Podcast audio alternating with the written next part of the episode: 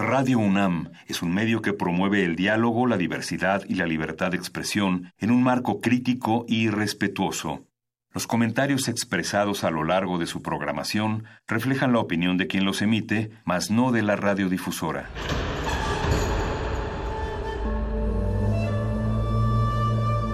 Un templo para la apreciación del ser mediante el sonido. mediante el sonido para nosotros. El sol sale durante la noche. Nuestros gritos llevan la mesura del silencio. Y el descontento está lleno de baile y risas. A todo, incluso a nosotros, nos resistimos. La universidad Ustedes y nosotros somos Resistencia modulada. Escuchas una retransmisión de Resistor. Este programa se transmitió originalmente el 27 de febrero de 2020. Todos somos manas perfectas, antenas, dispositivos inteligentes. Somos la comunidad más grande de la historia. Somos la comunidad más grande de la historia. La tecnología es abrumadora.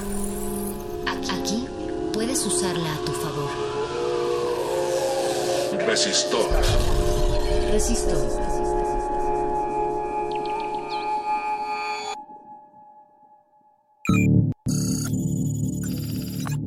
Cápsula R3-263-2702-2020. Un centro de lanzamiento espacial en México. En México. México cuenta con la cuarta mejor posición a nivel mundial para establecer plataformas espaciales encaminadas a armar y lanzar al espacio satélites geoestacionarios. geoestacionarios, geoestacionarios, en México. Por primera vez, un arquitecto mexicano desarrolló un proyecto espacial dividido en tres líneas inéditas de investigación. La primera, el programa arquitectónico para el centro de lanzamiento. La segunda, el plan maestro para su establecimiento. Y la tercera, dedicada a la ubicación geofísica.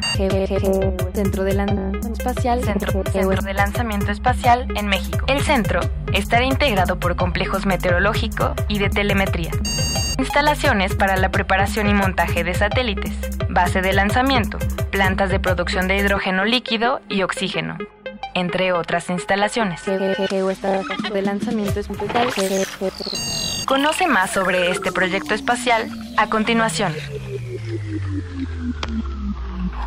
Resistor. Esto es una señal.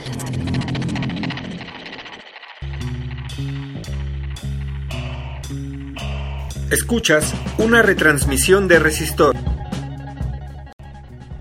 Muy buenas noches, Resistencia Modulada. Damos inicio a una emisión más de Resistor.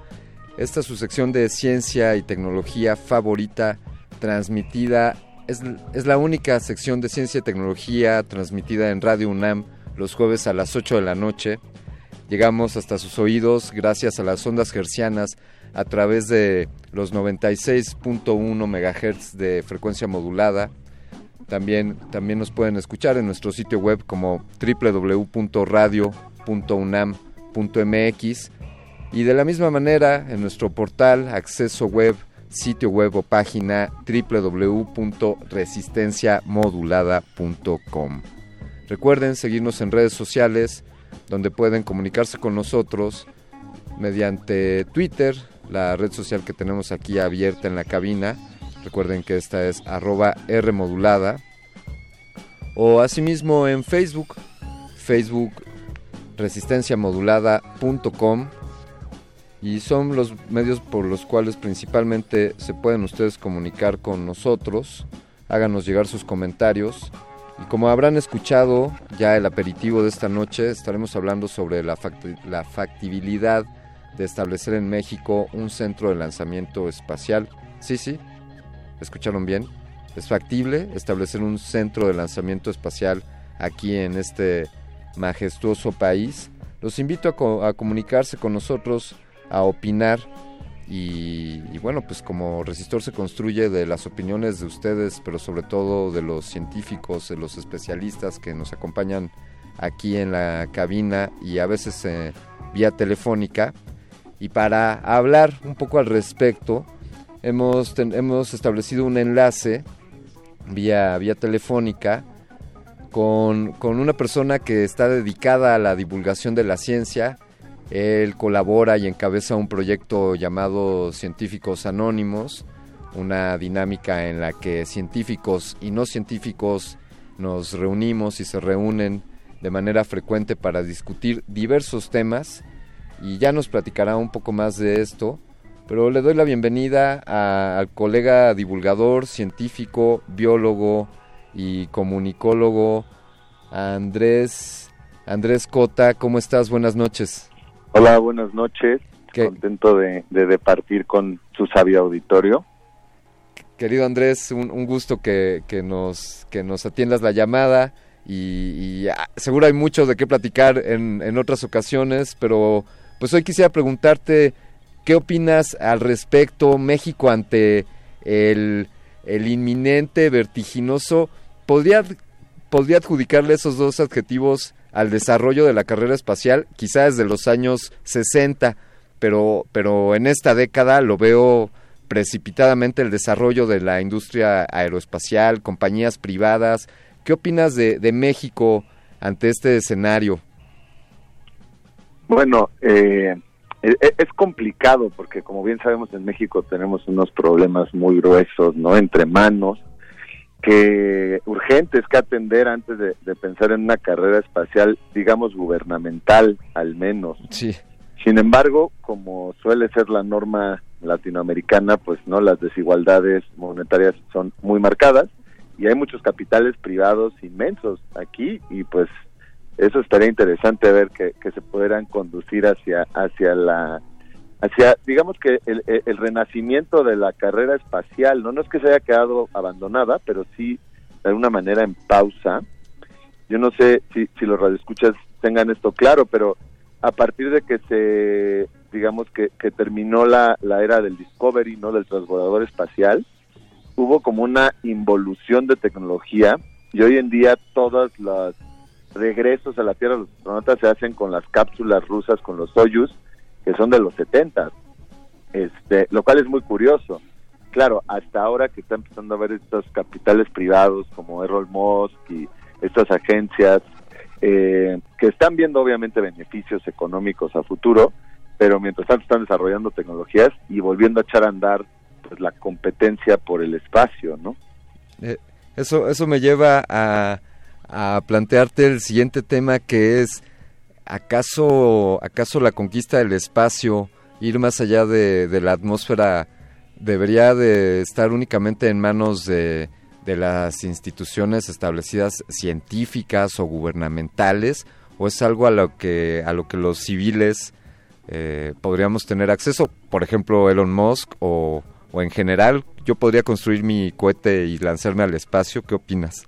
Creo que hay que tener cuidado con eso, ¿no? Ya vimos lo que le pasó al, terraplanista eh, famoso por, por construir un cohete en su, en su jardín, o sea, creo que no hay que llegar a ese, a ese grado, pero creo que definitivamente la, la empresa espacial debería ser un poco más inclusiva porque nos surge poner en órbita a algunos poetas, ¿no? Unos humanistas, unos filósofos que nos ayuden un poco a entender los procesos psicológicos implicados en salir del espacio y luego regresar a la Tierra, ¿no? Definitivamente eso enriquecería. Por ahora, digamos que para los civiles es solo como suele suceder para los ricos, ¿no? Porque ya existe la posibilidad de ser turista espacial, sí. pero aún cuesta, me parece, como medio millón de dólares pues no, creo que ni trabajando toda nuestra vida vamos a juntar ese dinero. Tendría que romper todos mis cochinitos. Pero ojalá, ojalá y hubiera algo como, no sé, me imaginaría a Errol Moss, porque es alguien de los que se aventuraría a hacer algo así, que cada tanto sortee un lugar, ¿no? En un cohete espacial para que cualquier ciudadano de a pie pudiera, este, intentar al menos, al menos albergar la esperanza de poder ir al espacio. Eh, quizá veo más cercano eso que, ganarme un avión, pero, pero no me voy a ir por ese camino, no me voy por ahí. Eh, oye, ustedes próximamente, bueno, eh, por favor, Andrés, este, tomemos en algún momento una oportunidad para dedicarle resistor a, a científicos anónimos, pero pero ¿qué tienen ustedes planeado próximamente? ¿Ustedes van a platicar con alguien que ya fue al espacio? ¿Qué es, qué es lo que tienen preparado para el próximo miércoles 4 de marzo? Exacto, tenemos un, un evento en puerta, bueno, definitivamente el día que quieran vamos y platicamos un rato en vivo y a todo color, ¿no? Pero bueno, mientras tanto la invitación es este próximo miércoles 4 en el Covadonga a partir de las 8.30 de la noche. El evento de este mes, bueno, de marzo, es vamos a estar a partir de una antología que creó Gris Tormenta, que es una editorial independiente queretana que está haciendo unos libros muy interesantes. Es una antología que se llama Regreso a la Tierra y en el y en este libro se reúnen pues las reflexiones, testimonios, crónicas de nueve astronautas en el momento de regresar a la Tierra después de pasar una temporada en el espacio. Y la selección de, textos, digamos, que, que, aborda como la carrera espacial desde los 60 hasta nuestros días, cronológica y pues hay sobre todo, eh, digamos, norteamericanos y, rusos, que son los que han cooptado mucho la, la, exploración espacial, pero también hay algunos textos de otras nacionalidades, incluso viene la experiencia de la primera mujer musulmana en ir al espacio, bien interesante. Este, y entonces es, es, como un libro que, que aborda desde una, una especie de, de, de abordaje literario de los astronautas, porque después de ir al espacio y confrontar ese el infinito, ¿no? Y luego regresar a la Tierra, algo sucede en tu cabeza que no puedes evitar, que te empieza a llevar hacia la reflexión casi poética. Entonces el libro es muy interesante y tomándolo de punto de partida vamos a tener un evento dedicado a la exploración espacial. Fenomenal. ¿A partir, a partir de qué hora es esto? 8.30 de la noche. Muy bien. Miércoles 4 de marzo. Ah, gratuito como siempre, totalmente gratuito, sin consumo mínimo y abierto para todos los que les interesa asistir. Como el conocimiento debe de ser, estimado Andrés. Así es. Te, agradezco muchísimo esta llamada y, por favor tenemos ahí un, un resistor, Sociedad de Científicos Anónimos, por, por realizar. Buenísimo, buenísimo. Un abrazo. Gracias, saludos. Saludos. Pues ahí está, queridos radioescuchas, algunas opiniones en torno a México, México ante el espacio. Es factible que los mexicanos podamos... Hay un par de mexicanos en la historia que han, que han superado la, barrera de, de la atmósfera. Comuníquense con nosotros, háganos llegar sus comentarios. Estamos en arroba Rmodulada en Twitter. ¿Qué opinan ustedes? Además, en, la siguiente, en el siguiente bloque estaremos hablando sobre la nueva ingeniería aeroespacial que, que arranca la Universidad Nacional Autónoma de México. Quédense aquí en Resistor. Vamos a escuchar primero una pequeña pieza, una producción, un byte, y a continuación esta canción que se llama Space de Fumitake Tamara. Escuchas Resistor. La ingeniería aeroespacial es un sector en crecimiento. La demanda mundial de aviones y sus componentes se proyecta en 37.000 aeronaves para las próximas dos décadas. En los últimos años, los empleos en empresas de este ramo pasaron de 27 a 58.000 según estadísticas. Geoestación Centro de Lanzamiento en México. Un centro de lanzamiento espacial en México. Resistor. Esto es una señal.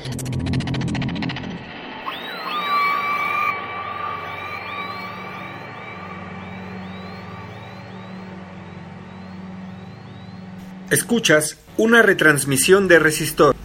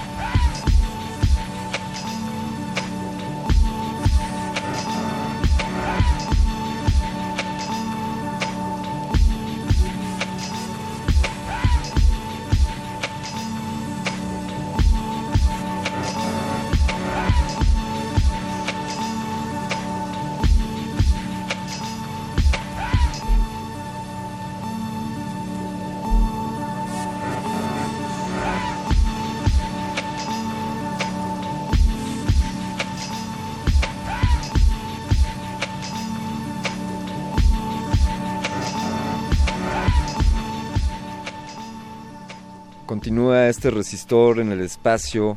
Ojalá algún día transmitamos resistor desde el espacio. Por lo pronto nos, nos conformamos con emitir a toda la Ciudad de México vía el 96.1 de FM y a todo el mundo, a toda la aldea global, gracias al www.radio.unam.mx y a www.resistenciamodulada.com arroba Rmodulada en Twitter. Comuníquense con nosotros, ¿qué opinan? Podremos viajar pronto al espacio. Los mexicanos podremos conquistar el espacio. Bien, ahí está, ahí está el planteamiento. Esta noche para continuar hablando sobre, sobre este tema, sobre esta posibilidad, tenemos también un enlace vía telefónica a, algunos cientos de kilómetros de, de la Ciudad de México y nos estamos comunicando con, con alguien que es parte de la unidad de tecnología avanzada de, esta Universidad Nacional Autónoma de México.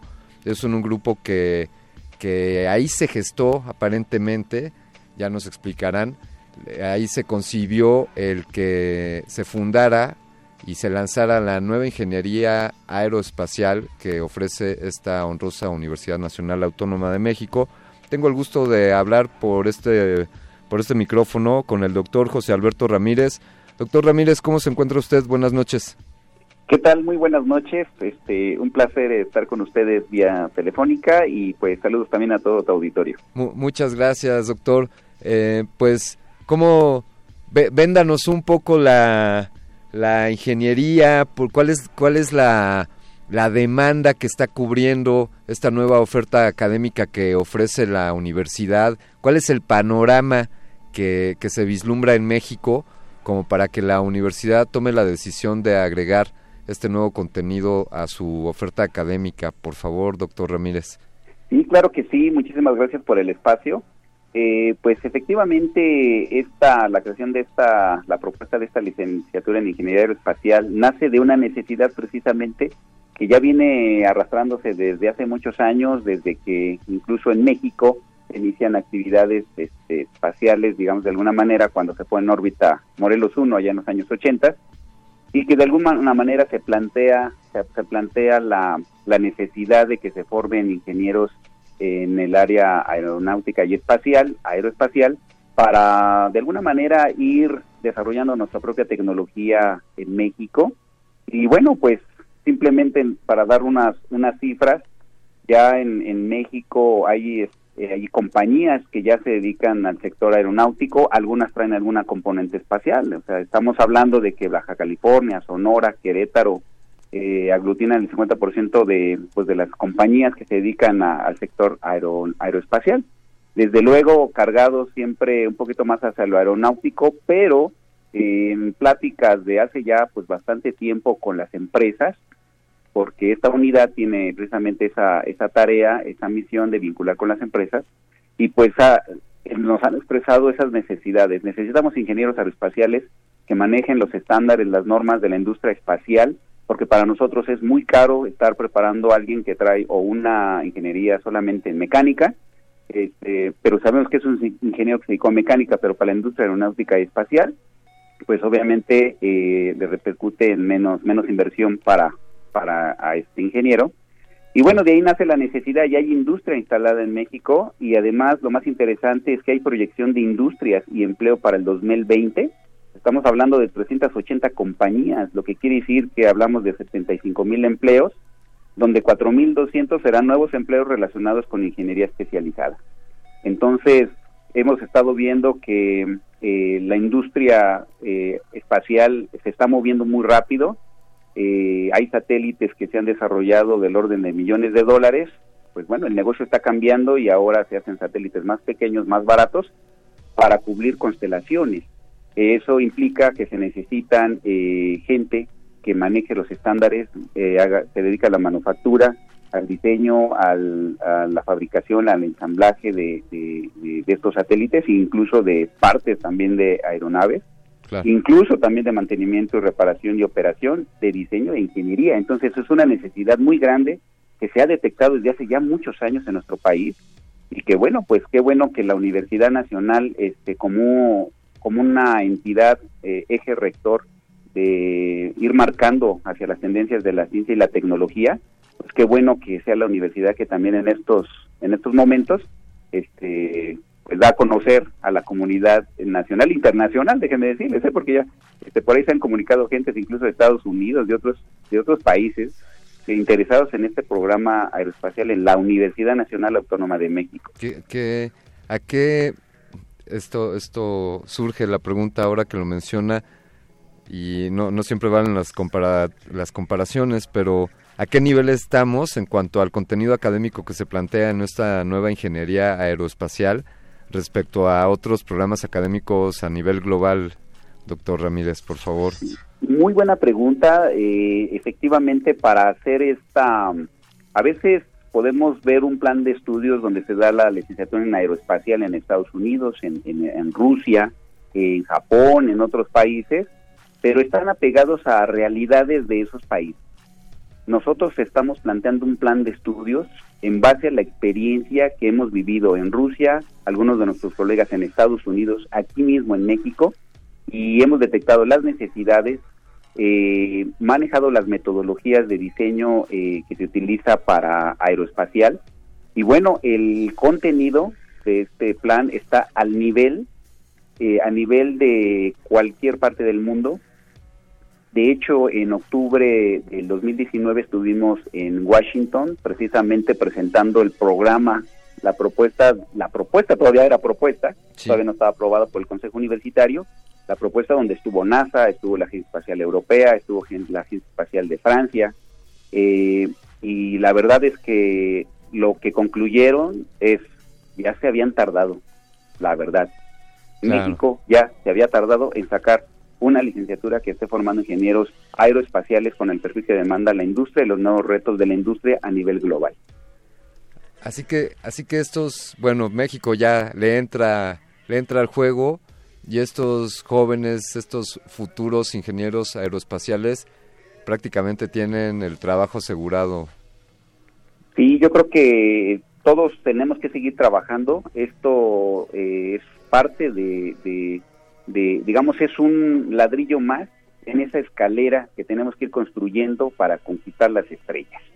Y el llegar a esa, y construir esa escalera demanda del esfuerzo tanto del sector industrial que ya está interesado en que eh, salgan estos jóvenes con este perfil, el gobierno también a través de, su ente eh, dedicado a actividades espaciales, que es la, la, la Agencia Espacial Mexicana, tenemos que armar una buena pinza para ofrecer un mejor futuro o una nueva línea de, desarrollo tecnológico, de ciencia, investigación eh, en este sector. Entonces, eh, vamos muy de la mano y creo que la Universidad Nacional está haciendo lo que le corresponde y marcando líneas hacia los nuevos retos y cambios tecnológicos.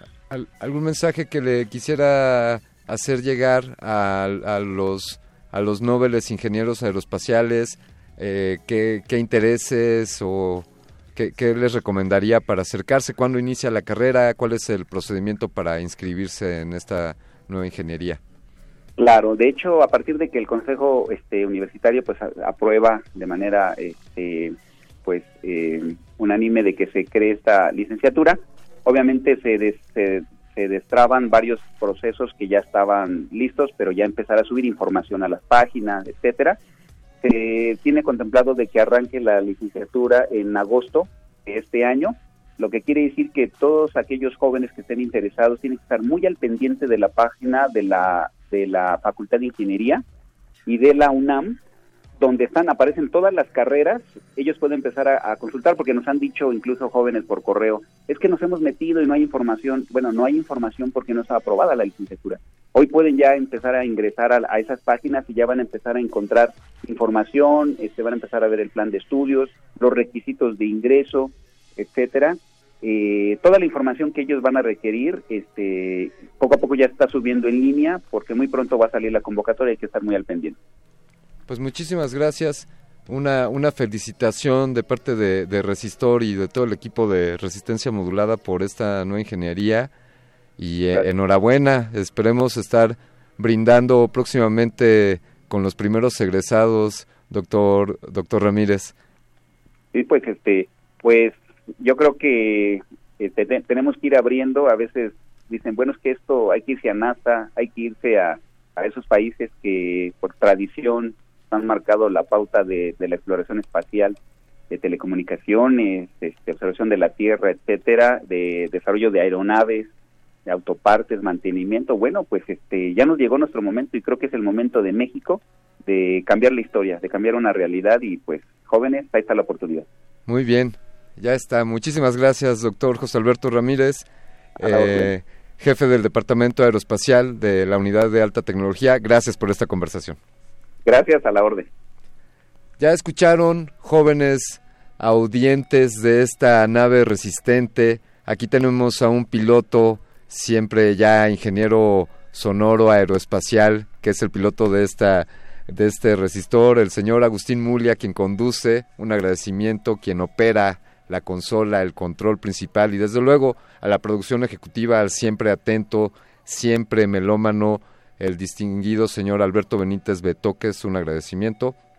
Continuamos en este resistor, ya lo escucharon ustedes, no se vayan a la NASA, no se vayan a Rusia, quédense en México, estudien ingeniería aeroespacial y sean, sean los primeros o de los primeros mexicanos en conquistar el espacio.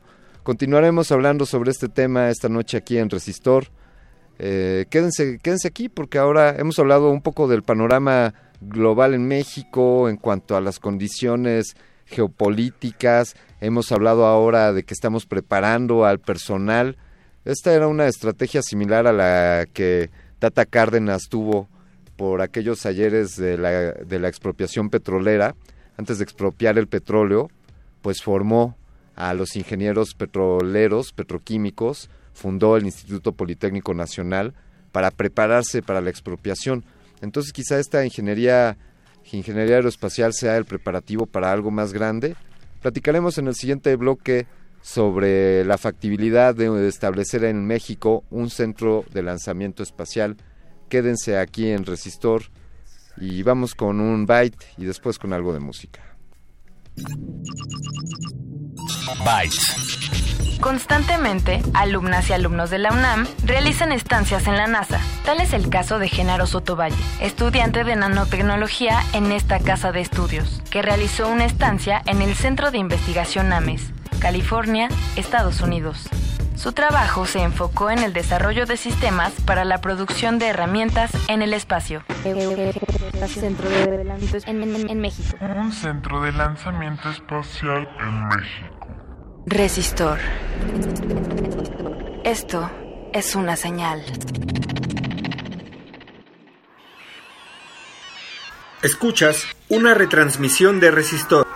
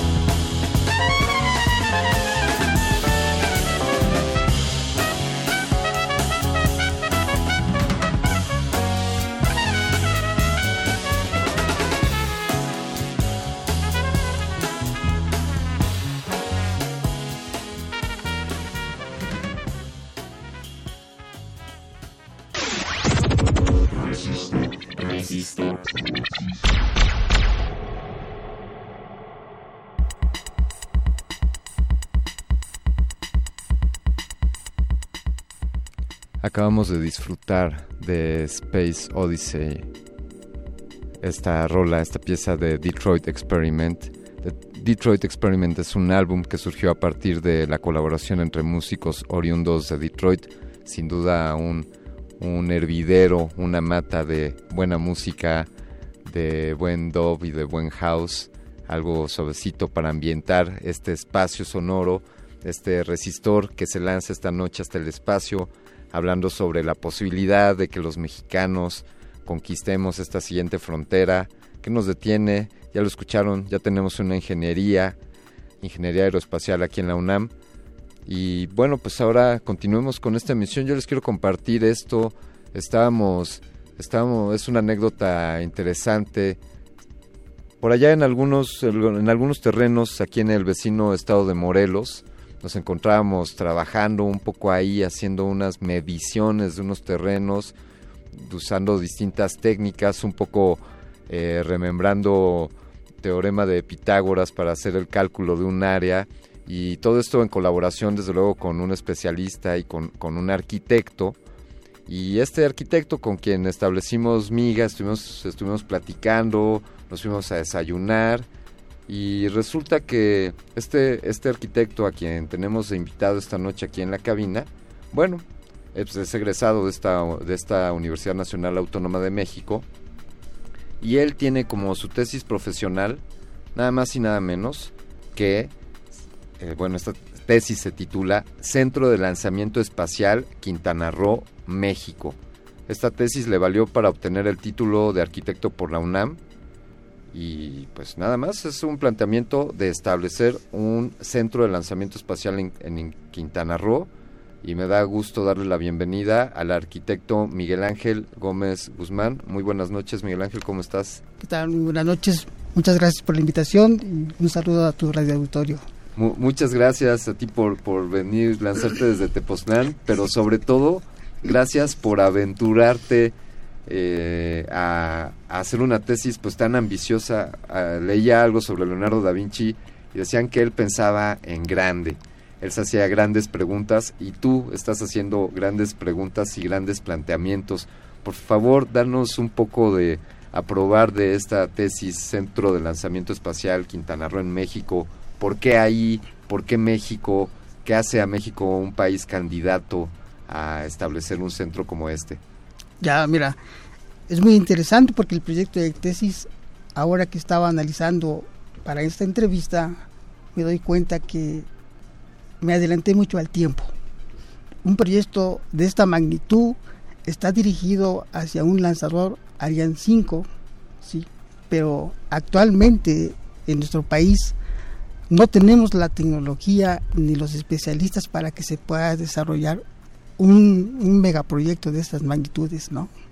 Pero a lo que vamos, ¿es viable un centro de lanzamiento espacial en México? Sí, es viable, es viable. A partir de que se crea la Agencia Espacial Mexicana, se toma un eje rector para poder tener un centro de lanzamiento espacial.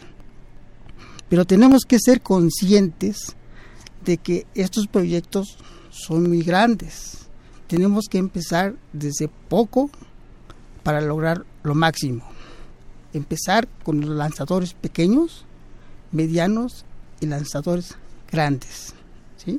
Esto es muy importante comentarlo y decir que dentro del Plan Nacional de eh, Actividades Espaciales en México, de la Agencia Espacial, tienen contemplado que para el año 2030 eh, se contemplen con bases de lanzamiento móviles que no perjudiquen la, ecología del lugar y se ubiquen en lugares estratégicos. Sí. Sí, es, es, a grandes rasgos que tenemos ahí. Esto nos va indicando que nosotros, nosotros en la tecnología espacial, tenemos que ir trabajando paso a paso como lo han hecho cada una de las agencias espaciales en el mundo de menos a más. ¿sí? Y es en esencia, pero sí podemos contar con un centro de lanzamiento espacial. tengo una carta que cuando di a, a, difundir el proyecto espacial a diferentes lugares para que lo vieran que existía, yo tenía contemplado que era un proyecto grande, pero lo di a conocer y un asesor de la NASA, de nombre Guillermo Trotti, le mandé la información. Entonces, él me regresa una carta que quiero comentar algo que en sí, en sí eh, enmarca lo que es el, proyecto. ¿sí? Dice, estimado arquitecto Gómez, fue un placer haber platicado con usted sobre el posible proyecto Centro Espacial Quintana Roo. Hemos estudiado su excelente tesis y proyecto preliminar de dicho centro espacial, el cual cumple con los aspectos y complejos necesarios para integrar un centro de lanzamiento espacial. Lo más importante del proyecto es la ubicación en relación a la baja latitud y su posición sobre eh, la costa este del continente americano. Esto da la, al estado de Quintana Roo un lugar privilegiado y aventajado dentro del territorio mexicano. Segundo, su ubicación cercana a zona turística con, el con las extraordinarias playas, centros de entretenimiento y cultura maya. Y tercero, estando cerca de aeropuertos internacionales como el de Chetumal, Cancún y el planeado de Tulum. Estos son cualidades muy ventajosas como las que hoy el estado de Florida en Estados Unidos, donde todas las entidades forman parte de un conjunto socioeconómico cibernético que colabora en el desarrollo del Estado. Aquí nos habla de, la ubicación y la comparativa que puede haber con el estado de Florida, donde se hacen los lanzamientos para la NASA. Ahora, algo muy importante que, que tenemos que tomar en cuenta, dice, el mercado de actividades de lanzamiento espacial en México puede estar enfocado en, un en vehículos pequeños, medianos, escalas fabricadas en la Ciudad de México o en, o en México, Estados Unidos y Europa. Además del mercado de lanzamientos comerciales y privados, justamente en estos días se publicó un estudio realizado por un comité de alto nivel convocado a petición del presidente Obama para realizar una revisión de los planes de la NASA con respecto a vuelos espaciales y humanos. De cinco alternativas presentadas por el comité, cuatro sugieren que la NASA contrate a compañías privadas para el lanzamiento de humanos al espacio. Por lo tanto, hay una gran posibilidad en este mercado, además de la logística a la estación espacial, satélites estarán en manos de compañías privadas. ¿sí? Es decir, que tenemos un mundo de, posibilidades y muy favorables para poder desarrollar este proyecto. Tenemos, tenemos una tenemos una mina de oro aquí en nuestras manos, en nuestro territorio, en Quintana Roo propiamente. ¿Por, qué es, además de estas cualidades, los aeropuertos internacionales cercanos, los centros turísticos, pero, pero este asesor de la NASA que le hizo llegar esta carta destaca la importancia de que suceda en Quintana Roo por el aspecto geográfico. ¿Qué es lo relevante ahí? ¿Qué, qué tiene de valioso Quintana Roo que no tenga Sonora, por ejemplo, respecto a establecer una base, de, una estación de espacial? Es, es, la ubicación. Sí. Actualmente, colocar un centro de lanzamiento espacial en el lugar que vamos a mencionar es eh, contaríamos con la cuarta ubicación mejor ubicada a nivel mundial. De acuerdo. ¿sí? La ubicación se encuentra a 18 grados latitud norte, 88 grados latitud eh, longitud eh, oeste y corresponde a un lugar denominado Punta Calentura, muy cercana a la bahía de Chetumal, que pertenece al municipio de Otón, Pompeyo Blanco, en el estado de Quintana Roo. De acuerdo. Este lugar cumple con el perfil de los centros espaciales en el mundo que están actualmente en, operación, como es la cercanía al mar, el tiro del lanzador hacia el este, que durante los primeros 2.000 kilómetros de trayectoria no pase por ninguna ciudad poblada. Y en esta ubicación podríamos llevar más carga útil con menos combustible. Esto es lo que nos hace ser competitivos a nivel mundial. Estamos por arriba de los rusos, de los chinos, de los estadounidenses para colocar satélites geoestacionarios. Qué, buena oportunidad. Y, ahora eh, estamos haciendo algo al respecto. Desde luego usted, usted hizo llegar todo este planteamiento, además de a constructores de la NASA, pues a interesados aquí en la Agencia Espacial Mexicana. Esto, esto está en, está en la mira de, de los planes cercanos mexicanos, porque ya nos mencionó sobre este plan de aquí al 2030 en cuanto a establecer distintos puntos de lanzamiento móviles, pero el establecimiento de, de una base para lanzamientos espaciales en Quintana Roo, eso es algo que veremos suceder próximamente. Que, ¿En qué estatus estará este proyecto? ¿Qué nos dice ahí, arquitecto?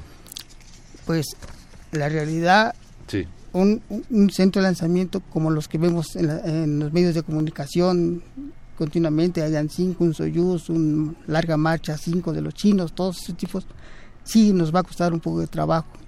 Yo calculo a mi forma de, ver y haber estudiado un poco estos proyectos y la trayectoria de las agencias espaciales que nos va a tardar 30 años más en México. Sí. ¿sí? Yo creo que en el 2050 México será una potencia a nivel internacional en cuestiones de tecnología espacial. Claro, trabajando, trabajando. Y aquí cabe, cabe de, mencionar que necesitamos nosotros ponernos proyectos grandes, en la mente, cosas grandes, no pensar poco, pequeño, no, tenemos que ir a lo grande. En alguna conversación que tuve cuando participé por la dirección de la agencia espacial, me junté con la Junta de Gobierno y una de mis primeras impresiones que les dije a ellos es que mi propuesta es que en 25 años vamos a colocar un astronauta mexicano en el espacio con tecnología espacial mexicana, neta de nosotros. Algunos empezaron a reír, como siempre, ¿no? Sí. Bueno, y ese es algo muy ambicioso. Pero si no pensamos en algo grande, ¿cómo quieren que logremos las cosas? Mi pregunta es, ¿cómo lo vas a hacer? Bueno, pues ¿cómo lo hacen los chinos? Los chinos todos se fusilan, ¿no? Bueno. No, o sea, la mayor parte de las cosas. Sí, sí. Y eso lo vamos a mejorar, lo vamos a mejorar, ¿no? O sea, es, tomar, por ejemplo, uh, las, las agencias espaciales y a trabajar, y a trabajar. Claro, claro, pues el conocimiento está ahí, es de todos y, tenemos acceso acceso a él y, y, ya hemos visto suceder fenómenos eh, tan radicales como, como Singapur o como Corea del Sur, que en un par de décadas dieron un salto vertiginoso en cuanto a su crecimiento, a su desarrollo. Así que yo no veo por qué no. Es que México podría aspirar a tener un, un centro como, como este. Eh, platíquenos un poco, arquitecto, cómo, cómo llegó usted ahí. ¿Está usted un joven estudiando la carrera de arquitectura aquí en, en CEU estudió usted. así es, y, y cómo un arquitecto decide formular su tesis respecto al establecimiento de, un, de una base de lanzamiento y allá en Quintana Roo, ¿cómo llegaste ahí? E, e, es algo muy muy curioso, muy muy interesante. E, desde, que data desde niño, yo tenía eh, siempre la inquietud. En alguna vez estuve leyendo un diccionario y hablaba de, de, Brasilia, de Meyer y me quedé pensando en alguna ocasión, eh, yo quiero ser un proyecto grande como el Señor, como el que hizo Él. siempre me quedó esa idea, esa idea, esa idea. Y cuando llegó el momento de tomar decisiones en la universidad, decidí, digo, pues voy a hacer algo grande por la, por mi, por la universidad, algo grande, porque saliendo de mi vida profesional voy a trabajar para la gente, me van a pagar porque les haga un proyecto, pero ¿cuándo voy a trabajar para mí? Para hacer algo que, un proyecto que a mí me, me, me, me guste, ¿sí? Entonces es cuando en alguna charla con compañeros en los pasillos de la arquitectura, pues, oye, pues vamos a diseñar algo del espacio, una, una estación espacial o algo, algo por el estilo. Yo dije, bueno, pues voy a tomar un centro de lanzamiento espacial, lo voy a tomar. Sí. bueno, ya, bien sencillo, muy valiente, yo con mis profesores. A ver, jóvenes, ¿cuál es su tema de tesis? Un centro de lanzamiento espacial, se me quedan mirando. Bueno, pues, ¿tienes capacidad para lograr este proyecto? yo creo que sí, ¿no? Nada más deme usted la oportunidad y verá que lo desarrollo, ¿no? Claro. Y así se empezó a, gestar el proyecto. Pero yo pensaba, así como le he comentado, que había información. No, no había nada de información. Yo dije, a lo mejor algún joven por allá hizo alguna tesis. Toqué puertas a la Secretaría de Comunicaciones y Transportes para información.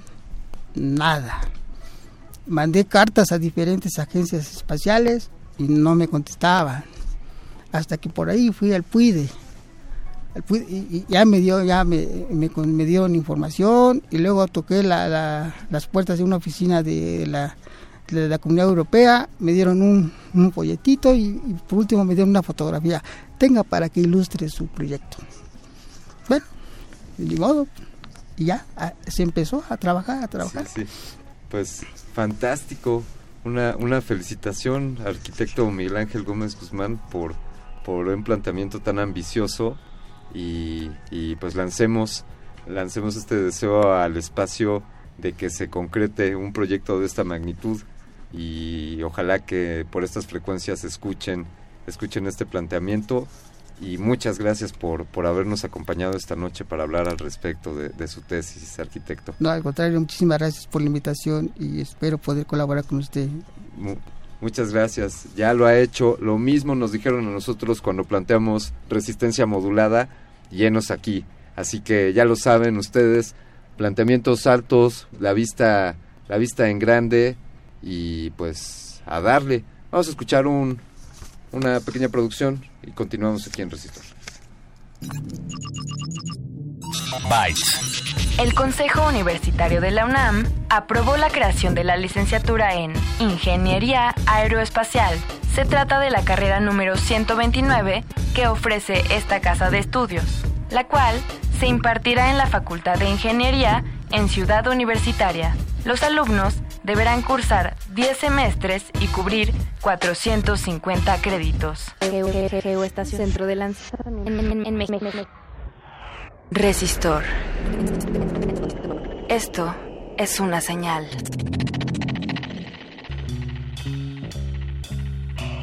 Escuchas una retransmisión de Resistor.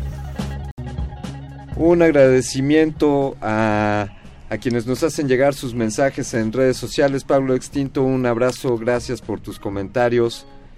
Y desde luego un agradecimiento a toda la comunidad de Resistencia Modulada. Recuerden, Resistencia Modulada continúa. Quédense a continuación en Cultivo de Ejercios. Paco Raspi y Paco de Pablo. Paco Raspi, dije, Apacho Raspi y Paco de Pablo a continuación en Cultivo de Ejercios. Al terminar Aguas Negras, yo quiero agradecerle a todo el equipo de producción que hace posible este resistor. Sin todos ustedes esto no llegaría, deja tú al espacio, no llegaría ni al micrófono.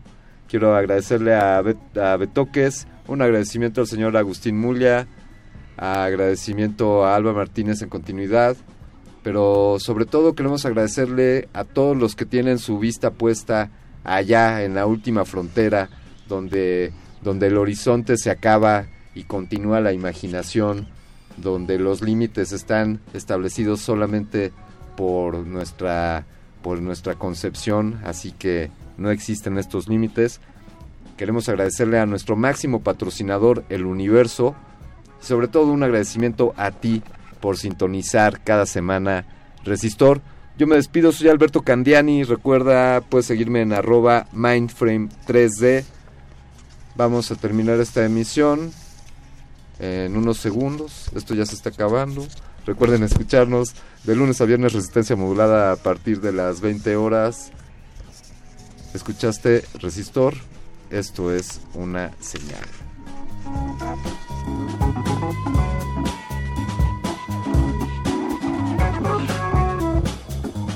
enseñanza del día.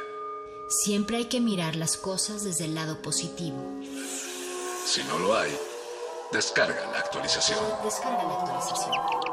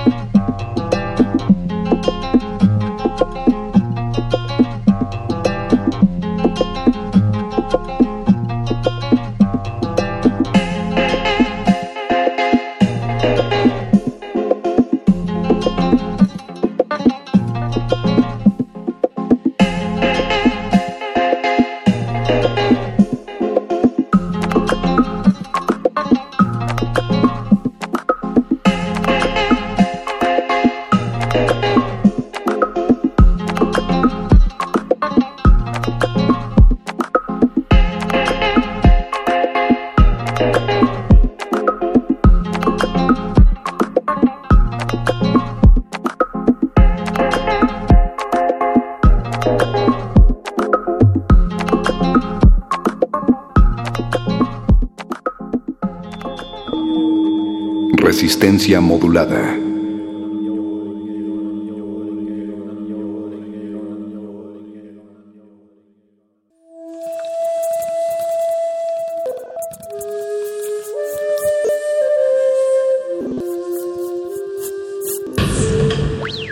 La música emergente es como el silencio.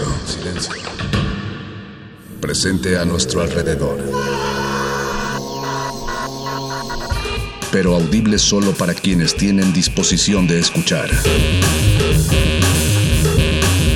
Como todos, en este campo de cultivo. Cultivo de ejercios.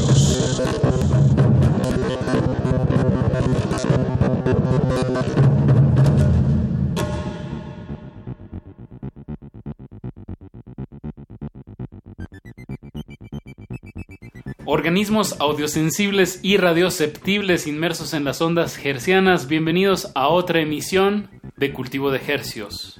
El invernadero musical de resistencia modulada que se atomiza y transmite los lunes y los jueves a las 9 de la noche en compañía de ustedes y de música recién cultivada que hacemos llegar hasta sus oídos. Por la comodidad del 96.1 de FMXEUN, transmitiendo con 100.000 watts de potencia en todo el Valle de México y llegamos al mundo entero, a la aldea global, a través de nuestro portal www.resistenciamodulada.com. Les saludan desde estos micrófonos su servidor Paco de Pablo y su otro servidor Apache o Raspi.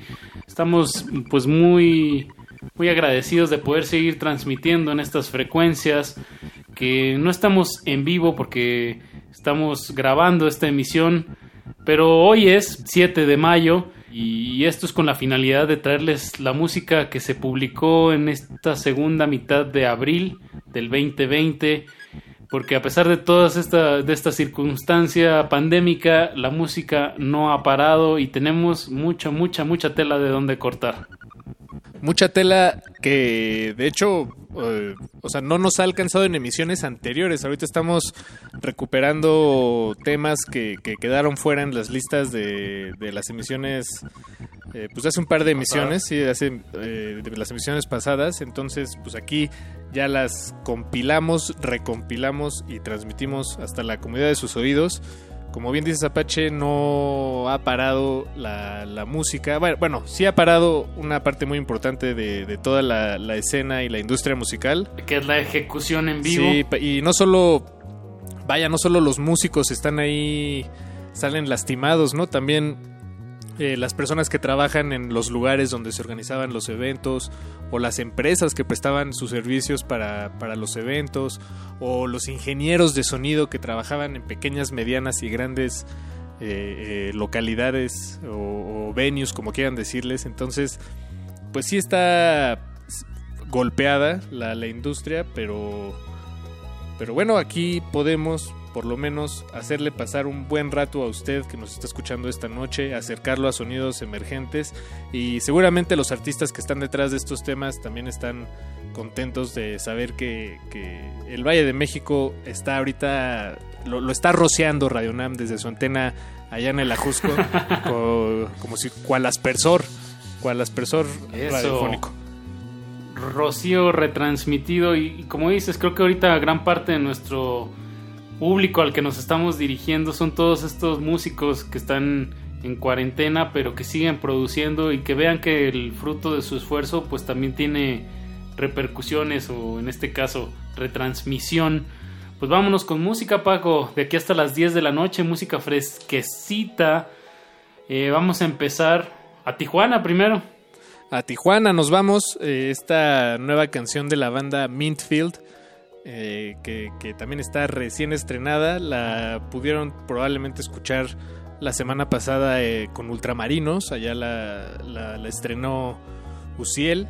Y hoy la traemos de regreso porque pues no, no ha perdido frescura y nos interesa mucho seguir sonando proyectos como este, Mintfield. La canción se llama Natural. natural. Y bueno, también lo vamos a, a ligar a películas geniales, así se llama la banda. El tema se llama Qué bueno. Y de verdad, no, no hay mucha información, no tengo mucha información de esta, de esta banda, pero visualmente es una banda que tiene una, una aproximación al escenario con mucho... Muy Sí, visual, muy pues. performático, ¿no? Este, con máscaras y todo. Y de hecho es performático incluso en la manera en la que se presentan al mundo, porque em, no sabemos exactamente quién está detrás del proyecto, pero tenemos nuestras sospechas. Sabemos que es alguien que ya ha estado involucrado en otras bandas pues, de, con relativa importancia aquí en, en México.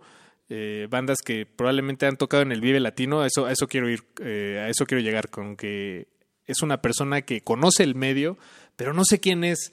Y sé de, pero sí sé de personas que saben quién es, solo no les he preguntado. Eh, Averigüémoslo. averigüémoslo en este en periodismo de ejercios. Eso. Pues ahí va este primer bloque de dos. No le cambie que les traemos más música hasta las 10 de la noche. Están en cultivo de estrenos. De estrenos. Qué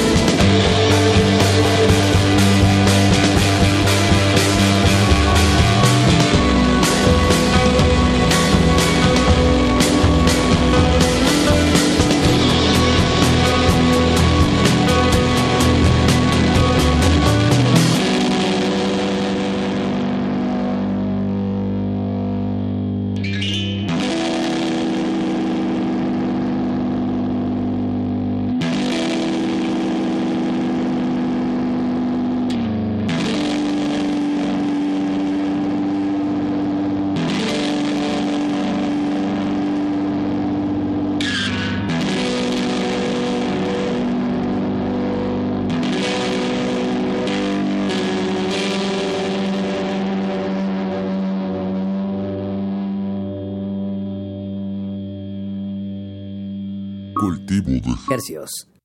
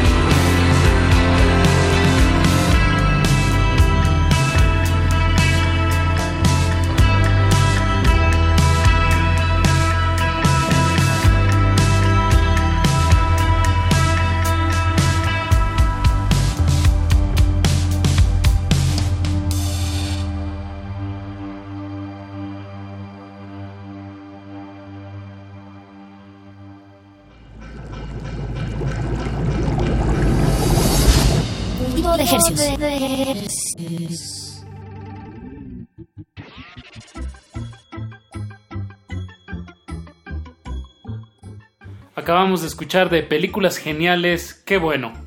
Y antes de eso arrancamos el cultivo de ejercicios de esta noche con la banda Mintfield. Su nueva canción se llama Natural. Natural como Uy. el coronavirus.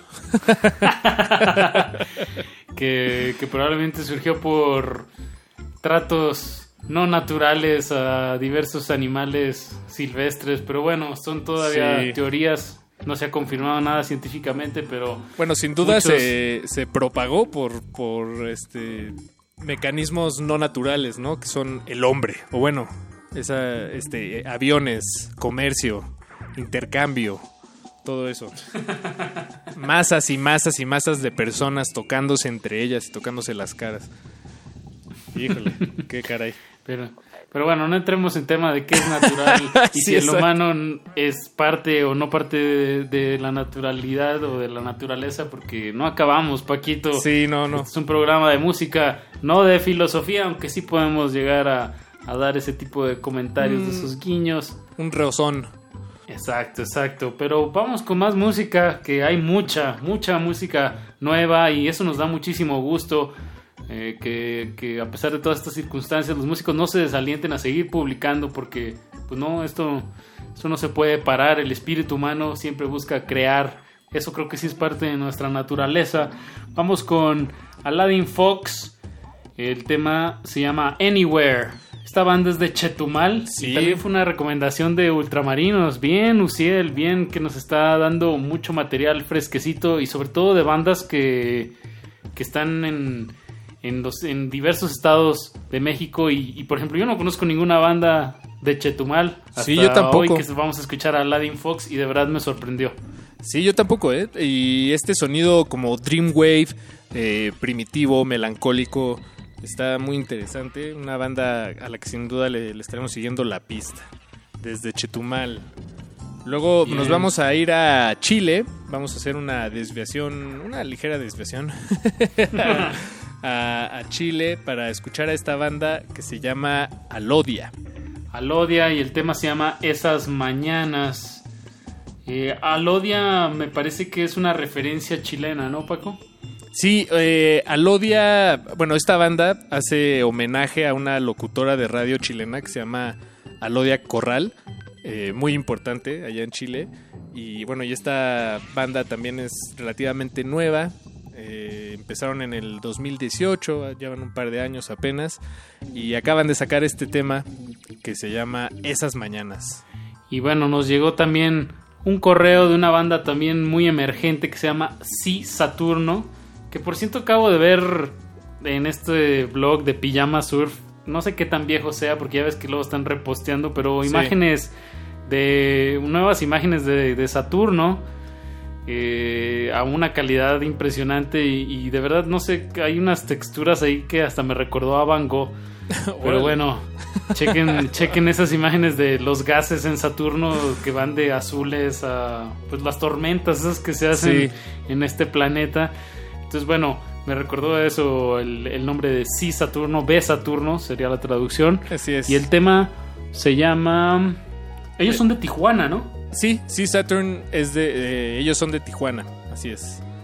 Y nos escribieron hace relativamente poco por, por correo presentándose, presentándonos este álbum que acaban de estrenar, se llama Flores.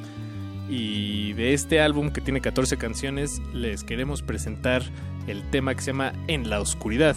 Pues vámonos con música, Paquito. Súbanle a su radio. Recuerden, estamos en Cultivo de Estrenos. De Hercios. Sometimes, if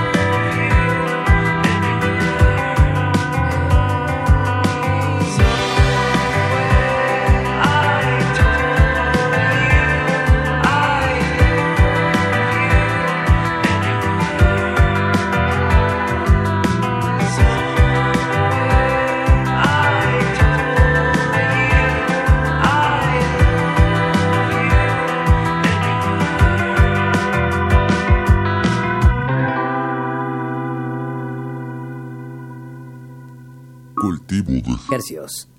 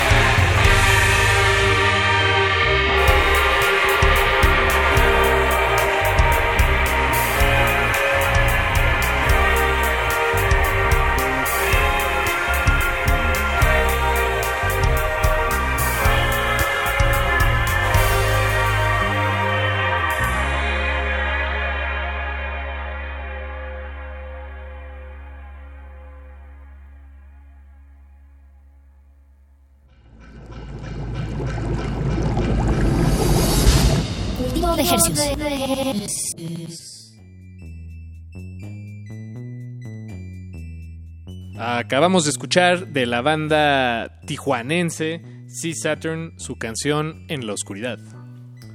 Y de los chilenos Alodia acabamos de escuchar Esas Mañanas. Arrancamos el bloque con Aladdin Fox, una banda de Chetumal que está de estreno con este tema que se llama... Eh, con el tema que se llama Anywhere. Bien por Chetumal, bien por Chile, bien por Tijuana, aquí en su cultivo de ejercios. Eh, Todos caben. no hay realmente una... No hay fronteras, no hay pasaporte. No, no, no hay pasaporte, pero sí tratamos de, de darle prioridad a músicos mexicanos. Digo, no, no, es porque siempre hay que actuar de una manera lo más cercana, ¿no, Paco? Actuar local y pensar global, ¿no? Así es. Eh, Justo eso iba a decir. Me quitaste las, las palabras de la boca, Pache. Eh, vámonos al siguiente bloque. Eh, también con algunas... Nos damos permiso de salir de, de las fronteras, de cruzarlas y ahora nos vamos a Argentina. Vamos a escuchar esta nueva canción de la compositora Lucía Taquetti, que en realidad es un cover, este tema, a una canción de la banda Él mató a un policía motorizado, Emblemática banda de rock, ya con... Yo creo que tienen más de 15 años ellos tocando. Sí, fácil, fácil, fácil. Y esta canción es de los primeros, si no es que del primer disco. No, no estoy seguro si es del primero, pero sí es de la, digamos, de la primera etapa de Él mató a un policía motorizado. La canción se llama El Magnetismo, eh, pues eh, interpretada por Lucía Por Lucía. Taquetti. Este, todo este bloque va a tener un tinte más hacia lo electropop, que bueno, en este caso sería más hacia el electro rock, por la, porque es un cover de Él mató a un policía motorizado. Pero Lucía Taquetti se dio una vuelta a México el año pasado y lo tuvimos en cabina. Ella es. eh, estuvo pues girando aquí en México por primera vez y pues nos dio mucho gusto conocerla en persona. Y qué bueno que sigue lanzando material. Luego nos vamos con Hay un dinosaurio, con el tema Karma Pop. Ellos son de Veracruz. Ah, mira. Y también nos eh, llegamos a ellos por, por correo, se acercaron a nosotros, nos compartieron su música. Eh, ahora hay que, hay que decirlo, esto no es tan reciente, es decir, no es de las últimas dos semanas, pero no le hace, igual es de, de o sea, tiene un poquito de más tiempo esta canción desde que se publicó. Eh, Karma Pop. Lo metimos al congelador un ratito. Sí, este lo metimos al congelador, pero ya es hora de sacarlo, Apache. Últimamente Eso. lo que estaba haciendo fue ese juntar todas las sobras de las verduras en una bolsita sellada y Ajá. resellable ahí en el congelador y ya que está ya que la lleno me hago un caldo con eso. Muy bien, Paco. Muy recursivo Sí, de tu parte. recursivo. También hay, hay gente que, que congela su basura, ¿no? Para que, y sobre todo ahorita en época de calor, para no, no tenerla ahí pudriéndose y generando lixiviado y acercando pues cucarachas y demás insectos, hormigas. Entonces la embolsan bien y la meten al conge y luego ya que pasa la basura les dan su basura congelada. Pero bueno, esos son otros tips que he visto por ahí. Vamos a cerrar este tercer bloque electropop por, por generalizarlo con Paul Domit. El tema se llama Two Sides. que también Paul Domit se nos eh, se acercó con nosotros en redes sociales y nos compartió esta, esta canción. Él es de Monterrey. O bueno, no sé si él sea de Monterrey, pero por lo menos nos mandó saludos desde Monterrey. Supongo que allá vive. Y este tema lo, lo trabajó con Pearly Heart.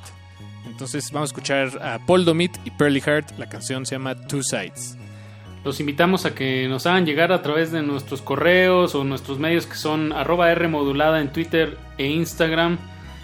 Eh, pues si hay alguna canción nueva que les guste mucho o ustedes están por publicar o acaban de publicar un tema, pues mándenlo y aquí le damos su escuchada y en el mejor de los casos lo sonamos en el 96.1 de FM, la salvajemente cultural. Vámonos con música. 100% gratuito. Cultivo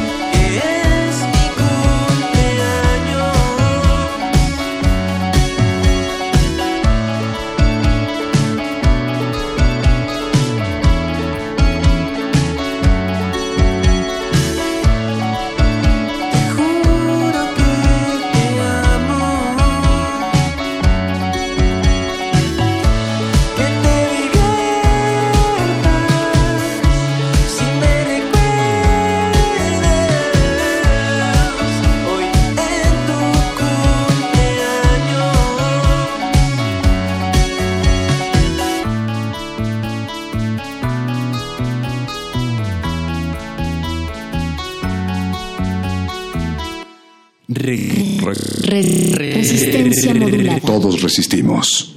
A nuestro modo.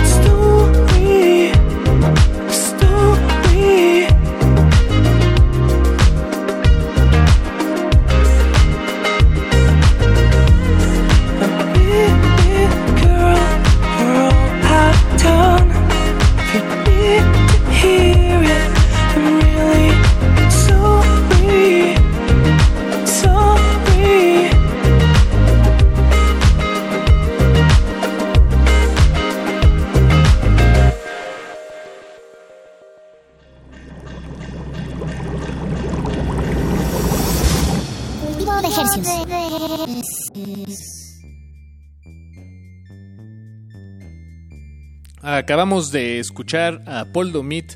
El tema se llama Two Sides. Antes de eso, hay un dinosaurio con karma pop. Y antes de eso, escuchamos a Lucía Taquetti. La canción se llama El Magnetismo, un cover de la banda Él mató a un policía motorizado. No, él mató un policía motorizado, ¿verdad?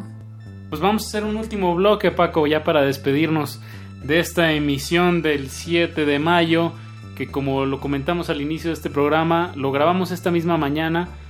Eh, nos estamos tomando nuestras precauciones a no asistir al- a la emisora ahí en Adolfo Prieto 133, pero gracias a que el audio se puede mover fácilmente a través de la internet, podemos producir esto con el mayor amor y la mayor frescura que es la intención de este programa para traérselos esta noche.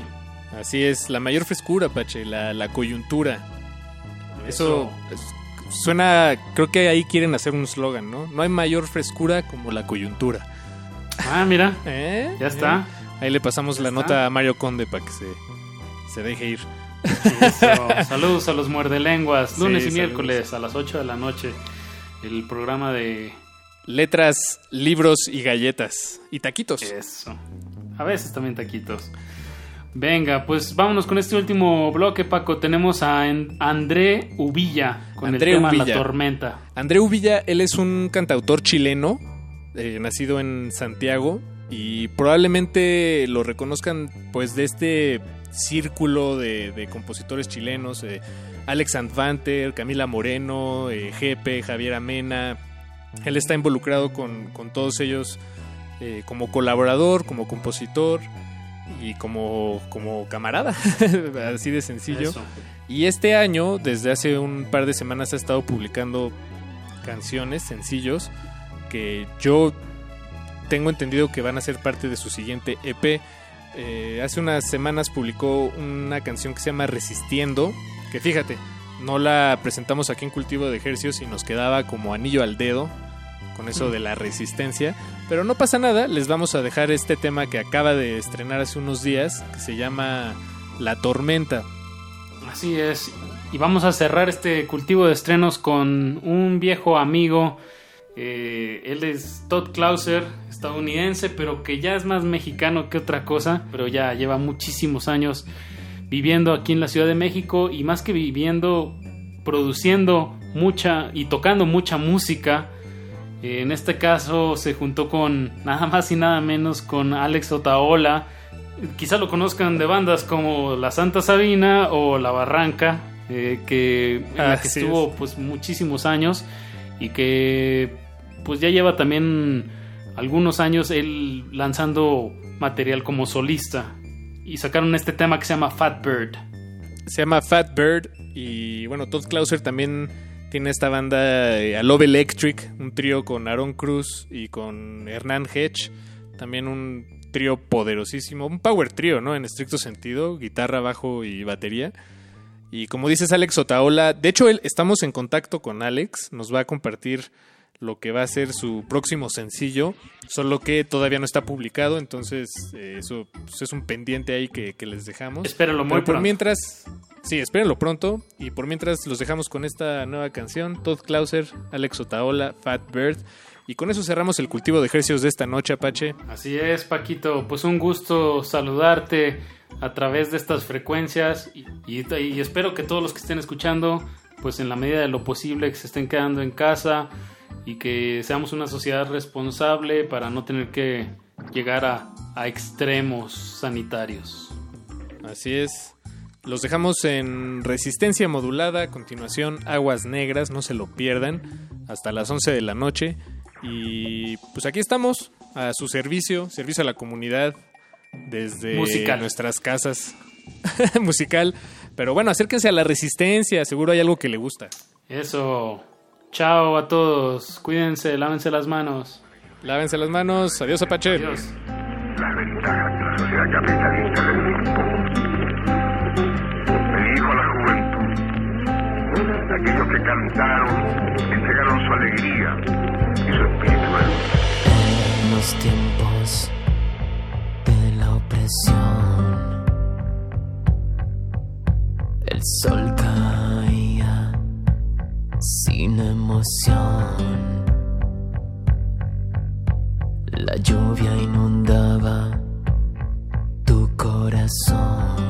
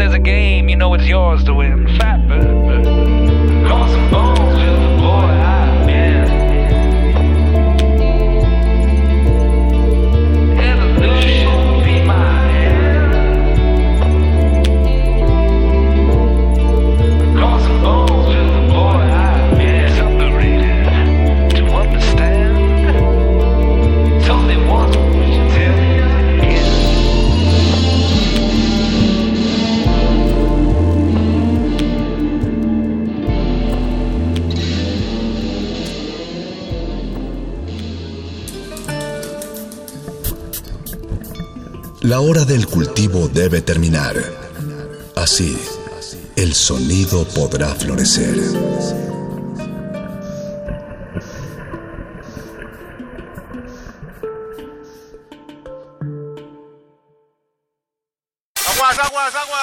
Bienvenidos a nuestra edición especial sobre... ¿Cuándo esperabas que volviéramos? ¿El año próximo? Cuando salí, dijiste que te comportarías. ¿Así es como te comportas? Esto es destrucción masiva. No sé lo que pasó. Estaba sentado aquí, portándome mejor que nunca. Decidí prepararme un aperitivo y... Lo demás está en blanco. Creo, creo, cre- creo que debimos llamar primero. La música estaba muy alta, no hubiera escuchado el teléfono.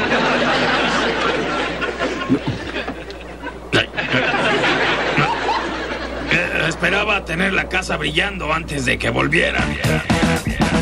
Bienvenidos a nuestra edición especial sobre la pandemia de coronavirus. Estamos aplanando la curva significa que si no hubiéramos hecho las intervenciones masivas de la Jornada Nacional de Sana Distancia, habríamos tenido muchos más casos. Existen flores en medio de los pantanos. Ecosistemas entre los charcos. La basura de unos es el tesoro de otros. La realidad es una máscara. Y cada una de sus verdades, una historia. Aguas negras. Ensuciamos porque la renovación está en limpiar. Limpiar.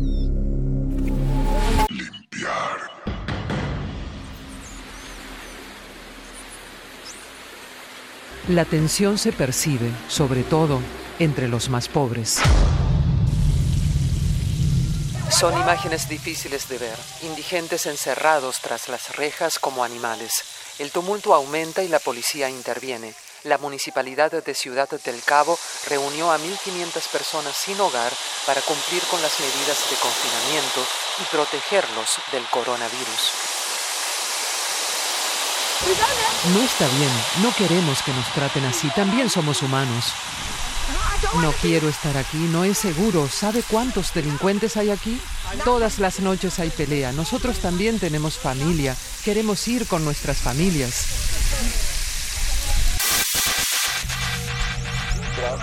El síndrome de abstinencia les afecta mucho, ya que quieren continuar con su vicio, pero eso aquí no es posible. Si permitiésemos que esta gente se pasease libremente, ¿qué crees que pasaría?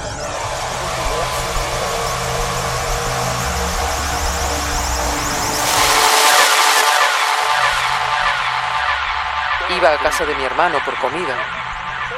Muchos aquí le temen al coronavirus, pero el confinamiento implica hambre y desempleo.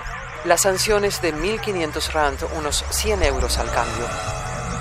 ¿Tienes dinero para pagarla? No, estoy sin empleo. Iba a casa de mi hermano por comida.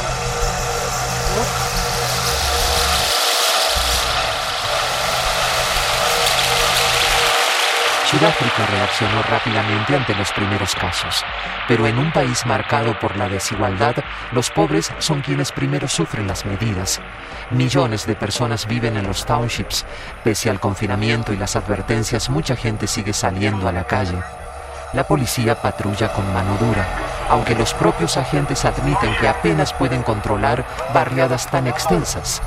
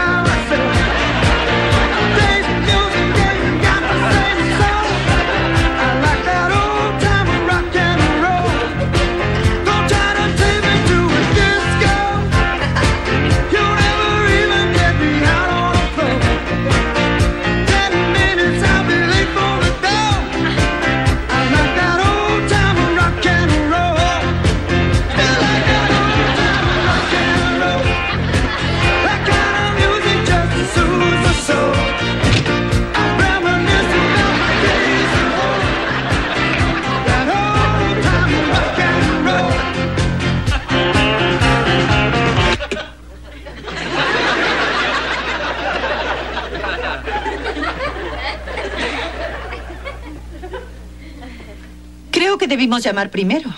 La música estaba muy alta, no hubiera escuchado el teléfono.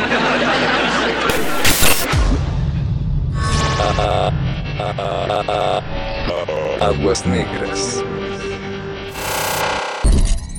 100 euros al cambio. Este hombre no fue lo suficientemente rápido.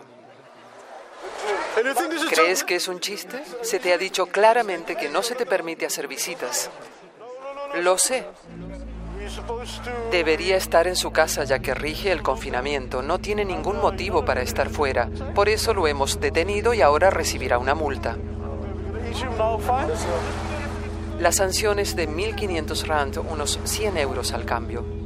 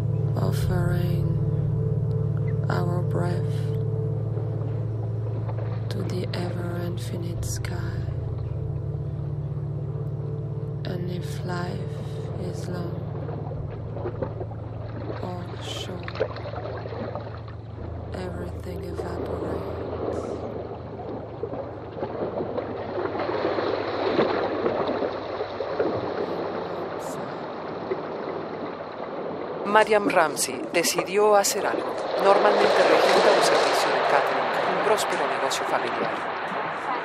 Ahora no se le permite trabajar, pero ella sigue cocinando para alimentar gratuitamente a los necesitados. Cada día prepara miles de raciones.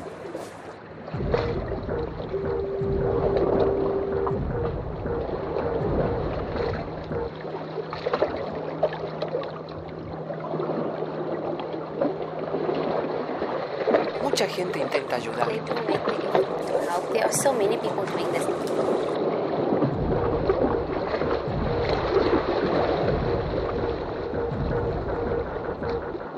El menú de hoy incluye acne, un plato a base de arroz, papa y mucha carne, donada por un matadero local. local, local, local.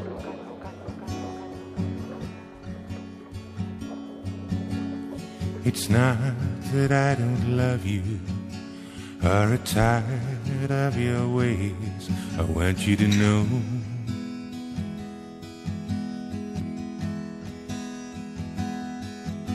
that I'm always thinking of you.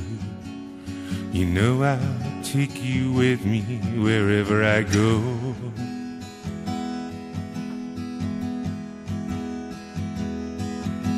But I catch myself in the mirror and I remember I gotta do something about my life.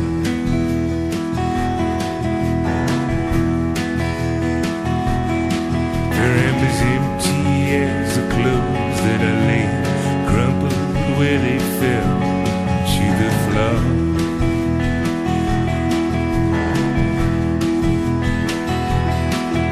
am as empty as the ten green bottles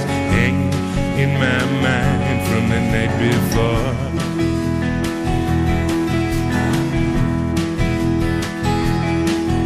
In an ashtray full of moon, just been thinking about the things I should have done. I say goodbye to another old friend.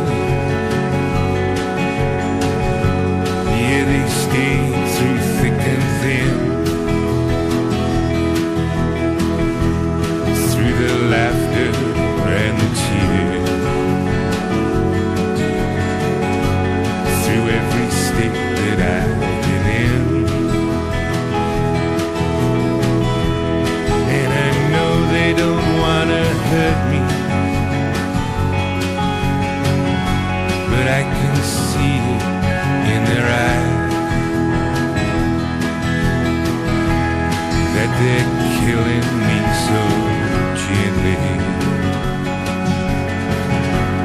How can I ever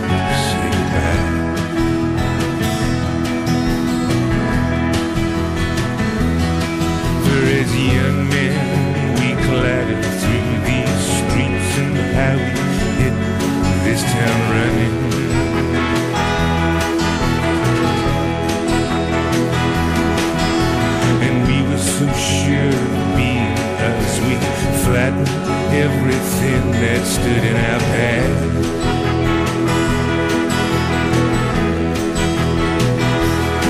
Now I wake up and have to find myself through all the shit that once told me who I was. I say goodbye to so many old friends. Here I left them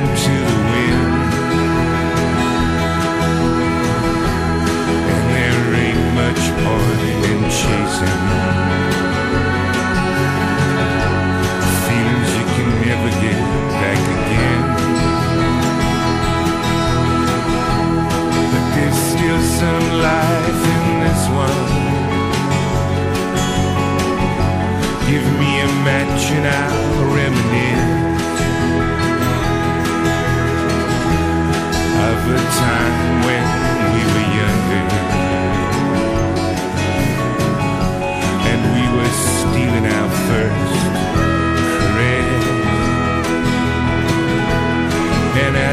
thoughts hadn't turned to dying, and we were unaware at the time that this ride could ever falter, could ever slow down to this time. For I've been drunk and stoned and feeling how I've been getting through. Looking at the shapes around me. Thinking more than I knew. And it's not that I don't love you. Or tired of your ways.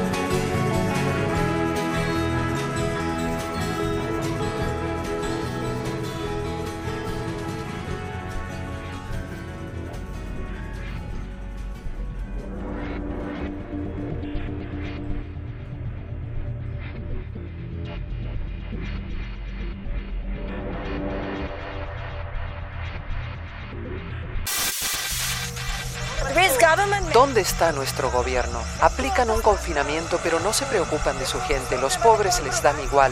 Ellos tienen sus lindas casas. Para quienes somos madres o padres, es vergonzoso estar acá parados para pedir comida. A ellos les da igual, sus despensas están repletas.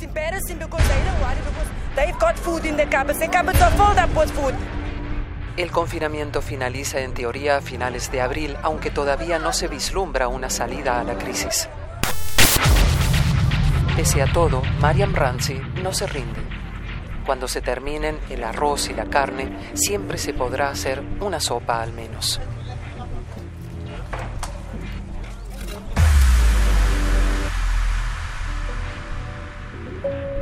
También en Latinoamérica quienes más sufren las actuales restricciones son los que trabajan en la calle. Es el caso de los vendedores ambulantes. En Bolivia pudimos hablar con uno de ellos. Rosemary Quispe y su esposo Ovidio Pérez elaboran pan. Es el único medio de subsistencia que encontraron, pero con la llegada del coronavirus sus ingresos han caído. La- casi la mitad nomás ya me estoy vendiendo. Sí. Y la mitad nomás también estoy trabajando porque hasta mediodía nomás tenemos para vender. A veces llega rápido el mes y tengo que estar pagando el agua, de la luz. Y del banco más me he hecho pasar para el capital de la harina, unos 10 mil. Muy temprano Rosemary sale a vender en la ciudad de El Alto. Por las restricciones del coronavirus solo puede trabajar hasta mediodía. Lo que ha ganado no le alcanza para el alimento de sus dos hijos.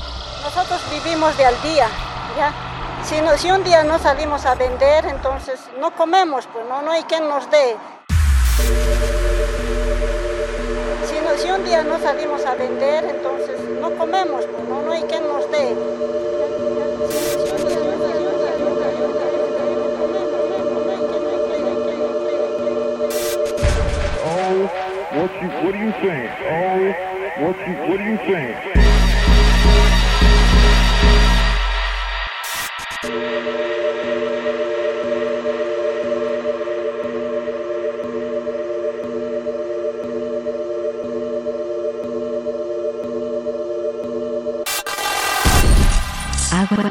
Aguas negras.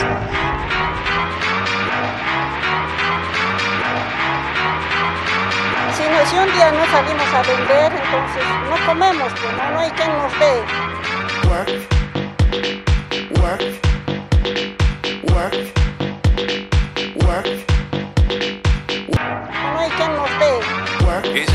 comerciante informal al igual que un millón y medio de personas en Bolivia que venden en la calle.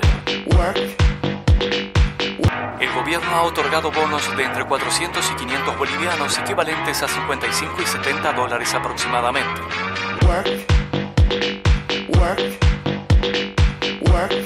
Si, no- si un día no salimos a vender, entonces no comemos, no, no hay quien nos dé. Aguas negras.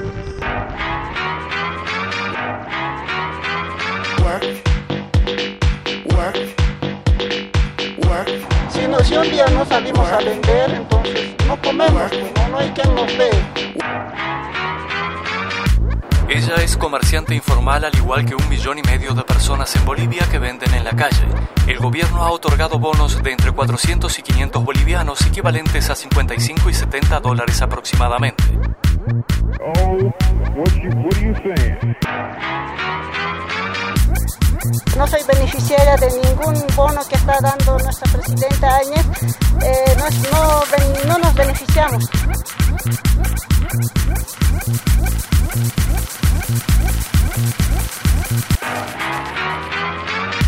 El Fondo Monetario Internacional ha calificado a Bolivia como el país con la economía informal más alta del mundo.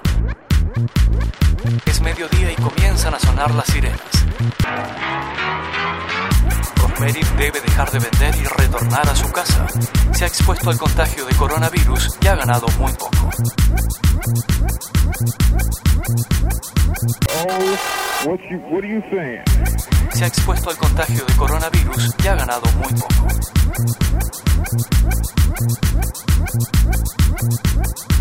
Oh, what you what are you la pandemia de coronavirus nos tomó por sorpresa, sin embargo los expertos ya nos habían advertido sobre un posible brote de este tipo.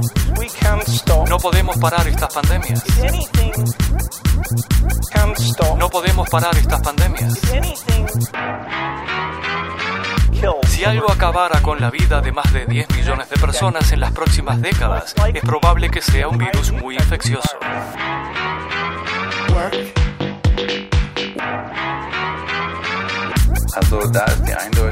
La respuesta más exacta sería sí y no.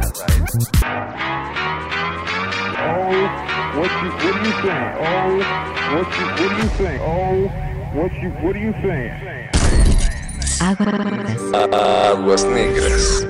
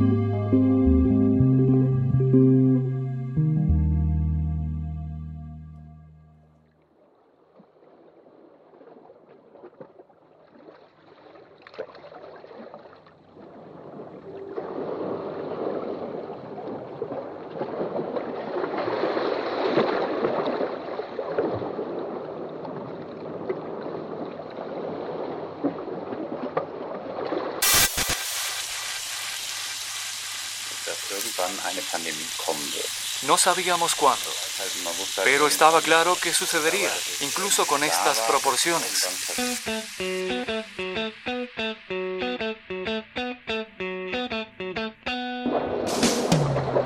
El enfrentamiento provocó que un médico urgenciólogo, tres policías y un trabajador administrativo resultaran lesionados. Desesperados por conocer el estado de sus familiares, Decenas de personas entraron a la fuerza a este hospital en Ecatepec, Estado de México.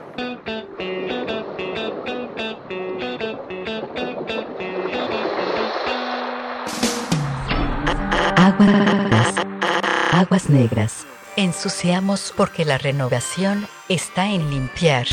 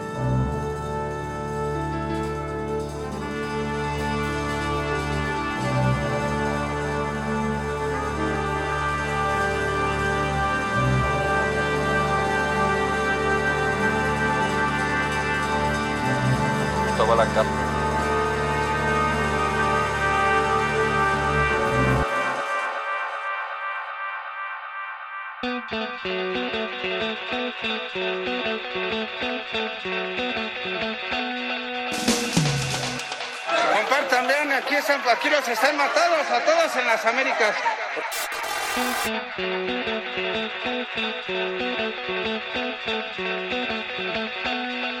Eh, mire, este, le, informo, nos vamos a ir a una pausa. Las imágenes, a ver, le vamos a presentar lo que originalmente pasó, digamos, cómo fue este incidente, la bronca, lo podemos este, ir viendo ya, para que veamos este, cómo se dieron los hechos. Lo dejo con el audio original. Los compañeros, acá, entrenle, entrenle, entrenle, en sin miedo. Ahí están. Aguas, aguas, aguas.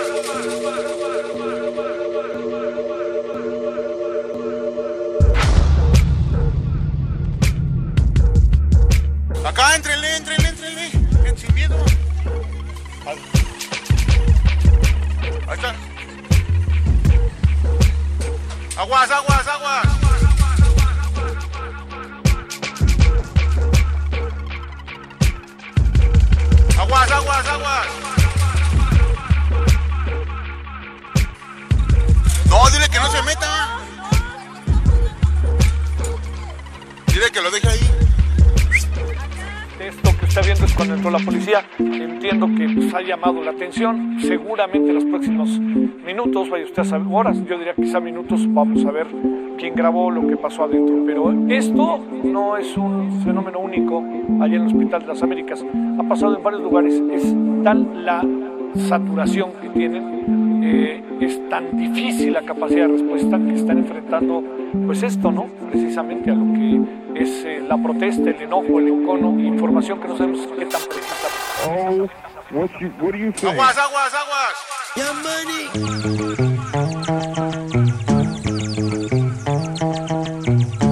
Aguas, aguas, aguas.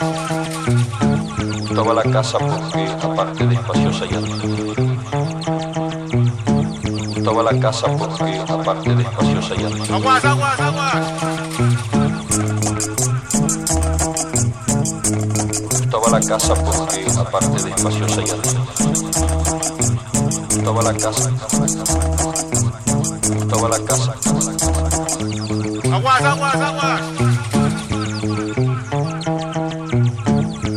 Me gustaba la casa porque, aparte de espaciosa y antigua. Hoy que las casas antiguas sucumben. Aguas, aguas, aguas. Aguas,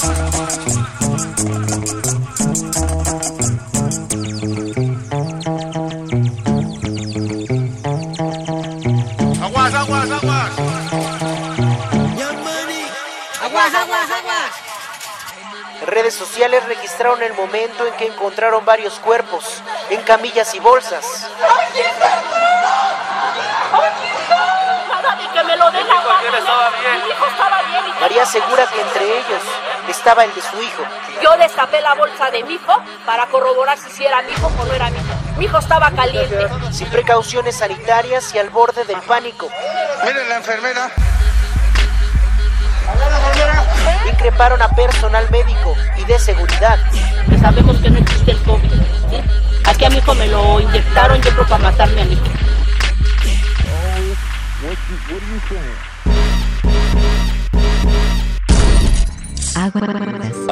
Aguas negras.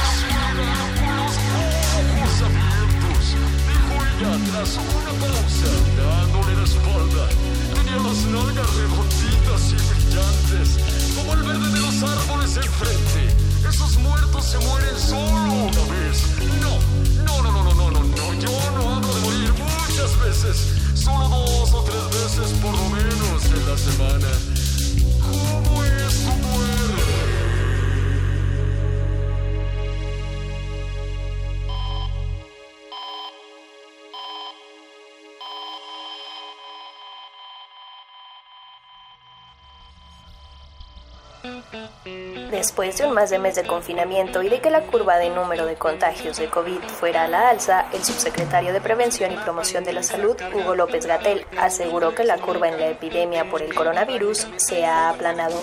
Pero, ¿qué significa esto?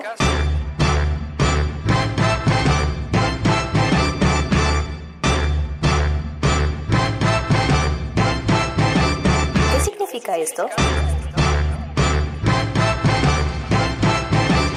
Nacemos juntos, vivimos juntos, vamos juntos al colegio. Vivimos en una sociedad. Todas las promociones son cosas para hacer con otras personas. Y después de toda esa agonía, ¿sabes qué? Nos morimos juntos y nos entierran juntos. ¿Vos tenés ganas de que el mundo se vaya a la mierda? Sí, y estoy harto de fingir que no. Mira, espero que no lo digas en serio. Mi sueño es que salga el presidente en cadena nacional y que nos pida por favor que no salgamos de nuestras Ten casas. cuidado con lo que decías. Y es más, ojalá pase algo tan terrible, tan pandémico, tan históricamente irreversible que nadie, y no digo acá en el país, eh, digo en todo el mundo, tenga la chance y o el derecho de volver a salir de su casa nunca más en la vida. Entonces decilo de vuelta. Ojalá que nunca nadie más. La publicidad refleja las consecuencias de la pandemia. no se aceptan los anuncios que no tienen en cuenta las actuales medidas de precaución. La publicidad se usó a menudo para difundir hábitos de higiene. Anuncios como este sirvieron para mostrar el uso del jabón a millones de personas que nunca lo habían utilizado.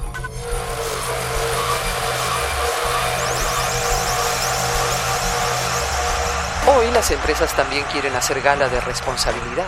Sean respetuosos, eviten acercarse a otros. Así solucionaremos el problema entre todos.